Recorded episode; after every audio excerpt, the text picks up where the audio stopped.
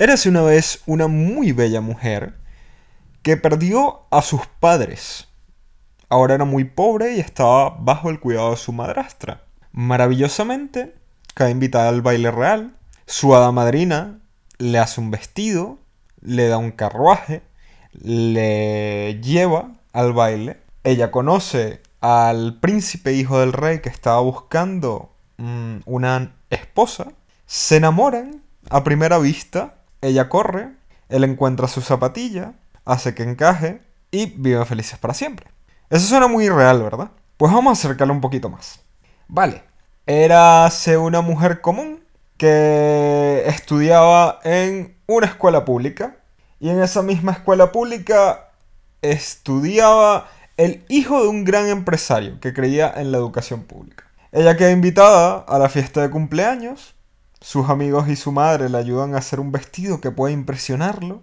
Efectivamente, va a la fiesta de cumpleaños, llama su atención, se enamoran. Mm, terminan la secundaria. Ella decide ser ama de casa mientras él trabaja en la empresa de su padre. Eh, tienen hijos, viven felices para siempre y sus hijos los cuidan una vez envejecen y mueren. Vale, vamos a hacerlo aún más realista. Érase una vez dos personas de clase media que se enamoraron porque tenían gustos similares, eran compatibles, vivían cerca, tenían más o menos la misma edad. Además, sus familias tenían valores similares, deciden tener una vida juntos, cumplen sus metas cada uno, tienen el trabajo que desean, su vida sexual es favorable, deciden tener hijos, tienen una hipoteca, envejecen, pagan su hipoteca, sus hijos cuidan de ellos y mueren. Esto suena aún muy favorable. Y eso es lo que les voy a explicar.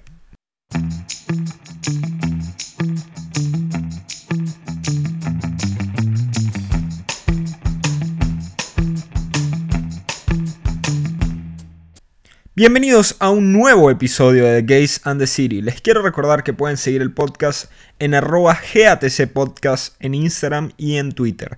Y a mí en arroba Gabetronics. A ver, hoy yo no quiero ser el Grinch del amor. Quiero ser una persona realista que les hace cuestionar cosas. Y ustedes me dirán, Gabriel, yo entiendo que la vida no es un cuento de hadas y que las cosas no suceden exactamente igual que esos sitios. Y por eso les quise dar como una versión de las cosas al inicio del episodio.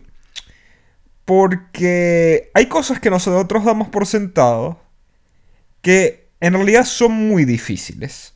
O al menos difíciles de alcanzar, difíciles de lograr, no son tan probables que ocurran. Y más cuando eres parte de una minoría eh, sexoafectiva. Entonces, voy a retomar algo muy antiguo para este podcast, pero que es muy popular y últimamente he tenido que estar haciendo memoria, mm, hablando con pacientes, hablando con amigos, porque siento que estamos en esa etapa. En esa etapa en la que cuestionamos que los millennials no les gusta el compromiso y tenemos expectativas altísimas de lo que queremos lograr y tal. Así que voy a retomar algo que hablé en el segundo episodio de la vida de Gays and the City. Estamos en el episodio 62 ahora mismo. Y recordarles la teoría triárquica de Stenberg del amor. Vale, Stenberg decía que el amor tenía tres componentes, que eran la intimidad, la pasión y el compromiso. La intimidad son esas cosas que nos unen, que nos hacen sentir cada vez más cercanos con una persona. Es el hecho de compartir esas experiencias, compartir cosas. La pasión es el deseo, el deseo de estar juntos. La pasión es el deseo sexual, el deseo romántico, que tiene como esa característica de excitación, exaltación, que, de querer estar con otra persona. Y el compromiso es tomar la decisión de mantener ese amor. El hacer decisiones en conjunto y estar en los buenos y malos momentos de la relación. Hasta aquí son cosas que ya había explicado, que ya les había dicho antes. Cuando estas tres cosas están presentes en una relación, Stenberg lo llama amor consumado. Este amor consumado es en parte lo que nos vende la sociedad, lo que tomamos como normal y creemos que es el estado como que default, es decir, por defecto con el que vienen las relaciones. Si nosotros estamos en una relación es porque podemos hacer perfectamente bien las tres cosas y siempre van a estar. Y eso es mentira. Y este lo decía. Es mentira. O sea, realmente es difícil llegar a ese estado. No todo el mundo lo, lo logra. Muy pocas personas lo logran. Y además es difícil mantenerlo a lo largo del tiempo. Es difícil que una relación de pareja mantenga esas tres cosas. Porque, a ver, podemos hablar de que el compromiso y la intimidad se pueden mantener, pero lo más probable, y por no decir seguro 100%, es que la pasión desaparezca o disminuya. Porque es normal que el deseo sexual en las parejas, mm, después de un tiempo de la relación, pues disminuya. No vamos a estar todo el tiempo en periodo de luna de miel en la que estamos follando 24/7, 6 veces al día. No, eso no es sostenible. Realmente no es el mismo deseo que vas a sentir por tu pareja para siempre. Y no está mal que ese deseo disminuya porque es lo normal. ¿Qué es lo complicado? Pues mantener, de alguna manera, una relación en un solo pilar. Eso es lo complicado. No puedes mantener una relación solo con sexo no puedes tener pues un compromiso con esa persona si verdad no hay una intimidad, o sea, ya es como que es, una cosa legal básicamente. Me quedo acá porque es lo que conviene de alguna manera, pero yo de verdad no quiero compartir con esta persona, no quiero tener lazos, no tengo pasión, no hay nada ahí. Y no puedo tener solo intimidad, porque es que no tendría sentido. O sea, eso sería más bien como una mm, relación de amigos. O sea, no hay un compromiso real con esa persona, no hay sexo. Mm, entonces, una relación de pareja como tal, lo más común no es que tenga una sola de esas cosas. ¿Qué es lo que quiero decir con todo esto? Y no quiero demonizar el tipo de relaciones que tienen ustedes, ni mucho menos. Es que en realidad es muy difícil llegar al cuento de hadas es muy difícil llegar a esa historia en la que la relación es perfecta, las personas pueden mantenerse exactamente igual a lo largo de sus vidas y que nada los va a separar, que nada va a cambiar en cuanto a su deseo, que nunca va a haber problemas. Yo creo que eso lo entienden la mayoría, pero es que de verdad yo quiero que entiendan la dificultad, realmente.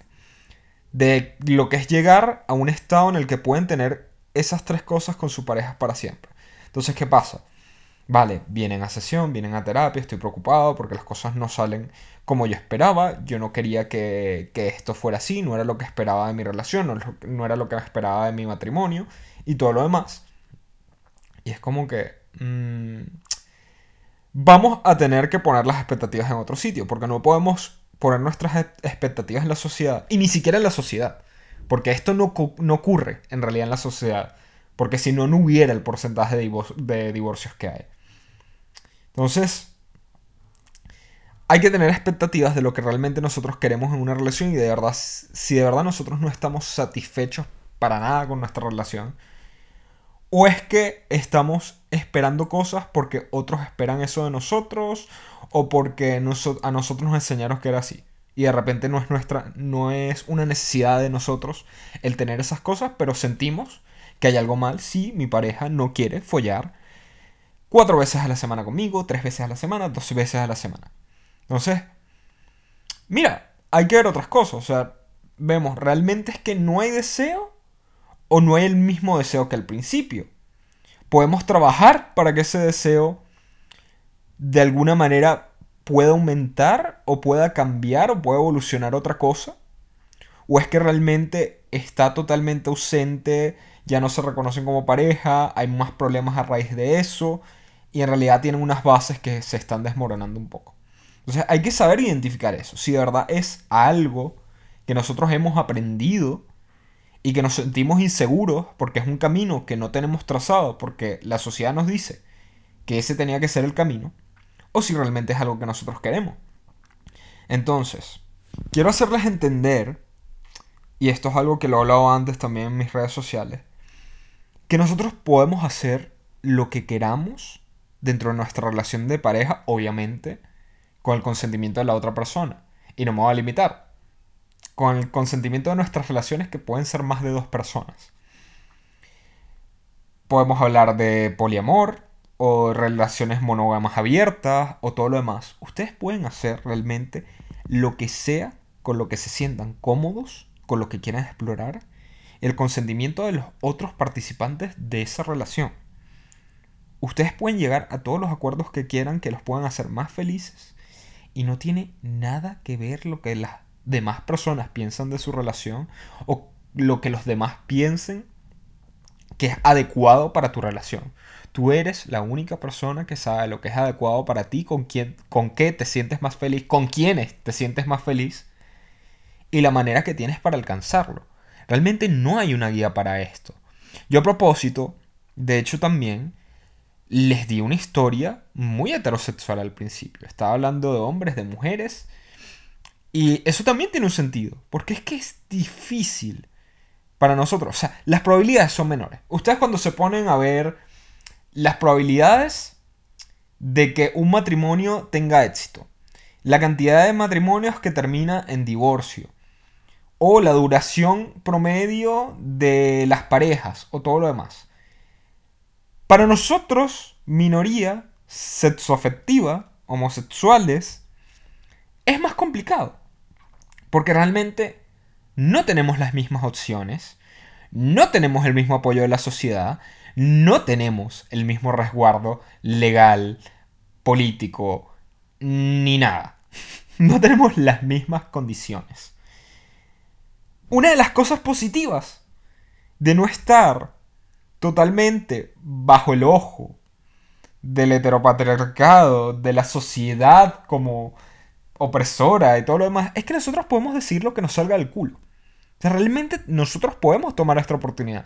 Ya fuimos los oprimidos, ya fuimos los que querían silenciar, ya fuimos las personas que tuvieron que salir del closet en situaciones adversas, hemos tolerado la crítica y todo lo demás, pues realmente, ¿qué es una raya más para el tigre?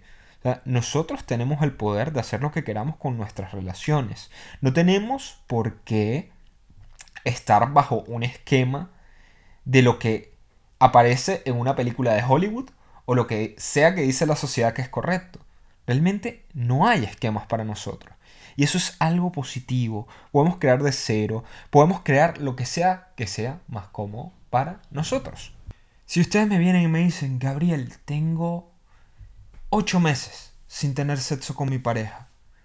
Todo va perfectamente bien, la verdad nosotros nos sentimos bien, cada quien está follando por su lado, con quien quiere, pero me estoy sintiendo muy mal al respecto. Me estoy sintiendo muy mal, me estoy empezando a sentir mal, me estoy empezando a sentir culpable, porque entonces siento que esto no es una relación.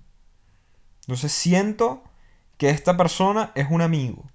Siento que esta persona, mm, pues no es lo que debería ser una relación. No, no.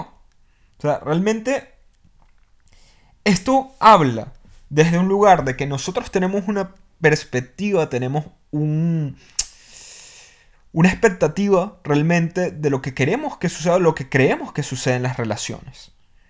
Pero entonces cuando vienen estas personas que realmente están felices con sus relaciones y dicen, mira, funciona para mí.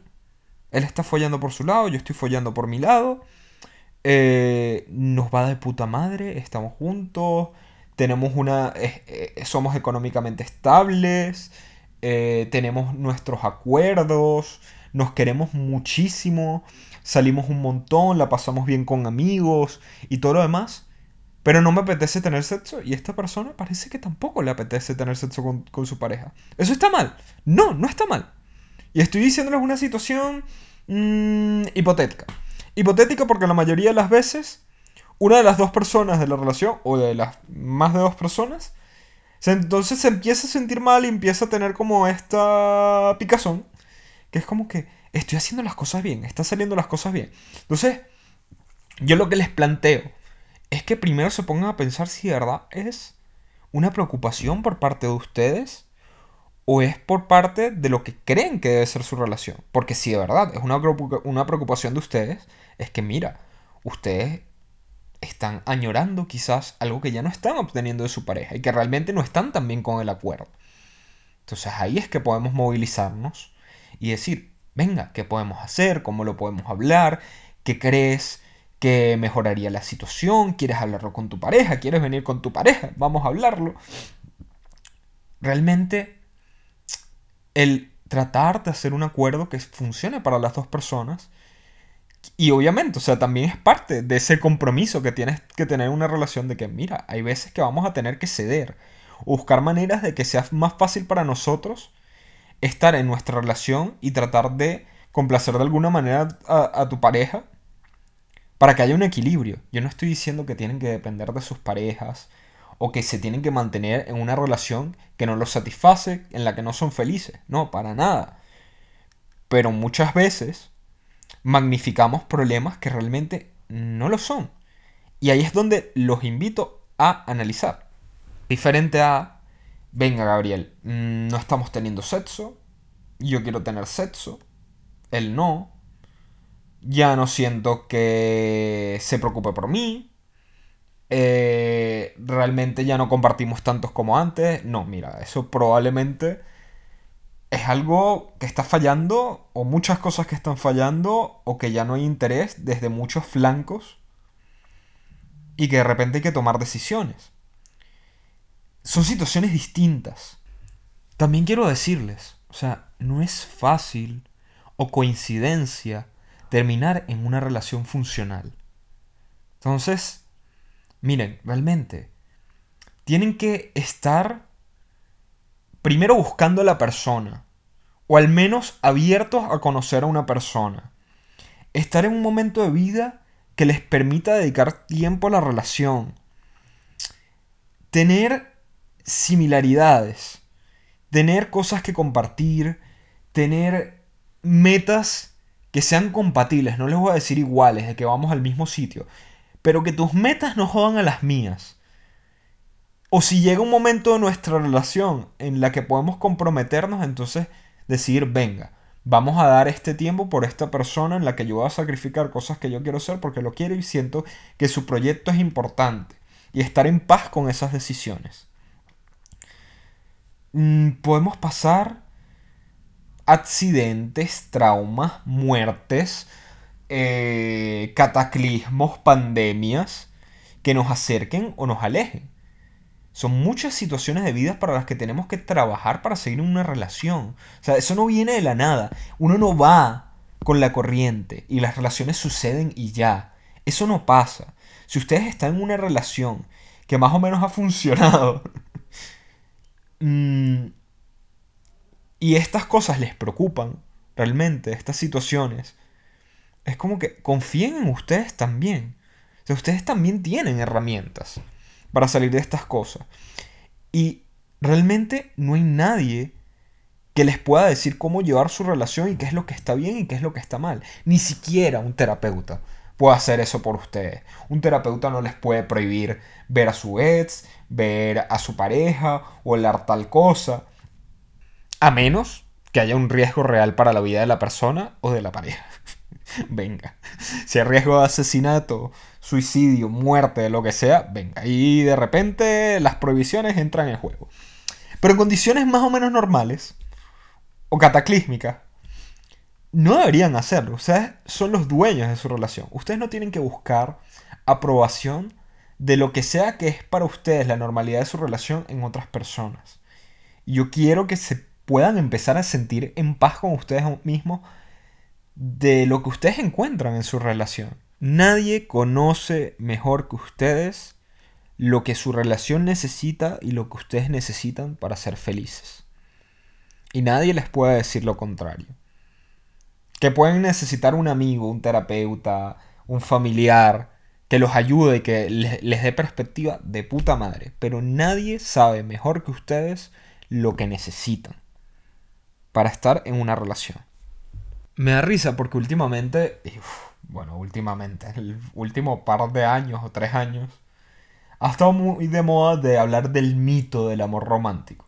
Y me da risa porque la definición de Stenberg es que el amor romántico es la combinación de la intimidad con la pasión. Dice, las parejas románticas están unidas emocionalmente y físicamente, mediante la pasión, pero no en el compromiso de estar juntos. Por ejemplo, sería un amor de verano o relaciones de muy corta duración. Entonces, ¿qué estamos hablando? de que realmente lo más cercano al amor que nos venden es lo fugaz, es la cosa del amor a primera vista, el que es impulsivo, totalmente mm, idílico, cuando no conocemos del todo a la otra persona, cuando no vemos sus defectos y todas estas cosas. Y, yo me pongo a ver, ahí es cuando entiendo de que el amor romántico, claro, es que es una cosa horrible, es una cuestión de que es básicamente ceguera. No conocemos a la otra persona, no le debemos nada, ellos no nos deben nada a nosotros, realmente no hay planes de lo que se va a hacer y si no estás mañana, pues yo no tengo nada que reclamar. que no es que le tengan que reclamar nada a sus parejas, ni que sus parejas le deban nada. Pero es curioso que esa sea la manera en que idílicamente se ven las relaciones y lo que las personas quieren tener eternamente. Yo no quiero estar eternamente en un sitio donde no conozco a mi pareja, donde no puedo crecer, donde no puedo ver sus defectos, donde no nos podemos ayudar y hacer crecer el uno al otro. Porque es eso la época de ceguera. Como que, mira, no tengo la suficiente responsabilidad sobre ti, no quiero cambiarte nada porque no es mío. no es mío, posesión. Uy, horrible, Gabriel, estos lapsos. Em, pero, ¿sabes? La relación no es mía. Como que estamos aquí realmente. Estamos compartiendo un montón, estamos conociéndonos, estás conociendo todas las cosas que te encantan de mí, incluso lo que no me gusta me parece curioso y quiero saber más. Yo no quiero estar para siempre ahí. Suena horrible el vivir en, ese lugar. Y ya me gustaría más si yo voy a. Tener ese compromiso, tener literalmente una persona que sepa que voy a poder confiar. Yo creo que eso también viene un poco de ese deseo de que si de verdad estás invirtiendo tiempo, esfuerzo y emociones en una persona, que verdad que no se vaya al vacío. Yo realmente estoy en ese lugar de mi vida donde si me voy a involucrar en una relación de pareja, pues quiero en el fondo al menos un tipo de certeza de que en algún momento vamos a ese sitio. Lo cual no me parece malo, el realmente desear esas cosas. Pero antes de eso también tenemos que pasar por un montón de cosas que aquí no me voy a poner a explayarme acerca de que, mira, Mm, no necesitamos estar en pareja tampoco. Eso no nos va a hacer felices, estar en pareja. Realmente nos va a hacer ser felices nosotros mismos, buscar nuestra felicidad por nuestro lado. Y créanme que es mucho mejor entrar en una relación con las cosas más o menos organizadas y más o menos arregladas, saber quiénes somos y cómo ser felices sin necesidad de otra persona. Y que la otra persona venga más o menos igual. Eso es difícil como les dije, es que es difícil encontrar lo que habla al principio del podcast. realmente encontrar esas situaciones donde todo encaja perfectamente, como es el timing, los dos estamos bien, tenemos metas compatibles, todo, todo viene perfecto ahora mismo y podemos comenzar, darnos chance para explorar estas cosas, vivir nuestra luna de miel y poder construir para hacer eso. Eso es complicado. Y realmente nuestra felicidad no puede depender de encontrar ese ticket dorado y entrar a la fábrica de Willy Wonka. O sea, no. No podemos. Nuestra felicidad no puede depender de eso. Porque es que si no vamos a vivir miserables. Vamos a vivir saltando de relación en relación sin encontrar esa cosa idílica que va a resolver todos nuestros problemas. Porque estar en pareja efectivamente soluciona todos nuestros problemas. Entonces, lo que quiero que quede este episodio, si están en pareja, y se identifican con alguna de estas cosas, pues, hijo, vive tu vida, sé feliz y trata de identificar si de verdad las cosas que te molestan te molestan porque te sientes incómodo de salirte de la norma o realmente es un problema. Y si de verdad es un problema, pues buscar ayuda, hablarlo con tu pareja, ver qué pueden solucionar, porque vale la pena trabajar las cosas y hablarlas. Si eres soltero, pues busca tu felicidad, pana. Busca tu felicidad y después preocúpate por buscar a otra persona y no joderles la vida un poquito. no les jodan la vida a, las otras personas. Entonces, esa es mi reflexión. Espero les sirva, espero sea de ayuda de alguna manera el, el, que se puedan ver reflejados en alguna de estas cosas. Incentivados, porque de verdad si están en una de estas relaciones que no son normativas, pues están haciendo el trabajo del Dios que no existe. Realmente mm, están siendo valientes al tener una relación públicamente que no es lo normal, o incluso si lo están haciendo en privado, pues venga, o sea, ya el hecho de que sean tan fuertes como para romper esas barreras y ridiculeces de las que nos llena el mundo, o sea, ya es un trabajón. Es un trabajón. Dense una palmada en la espalda de verdad por salir de la norma y hacer cosas que no son lo cómodo para las demás. Entonces, hmm, buen trabajo por ustedes.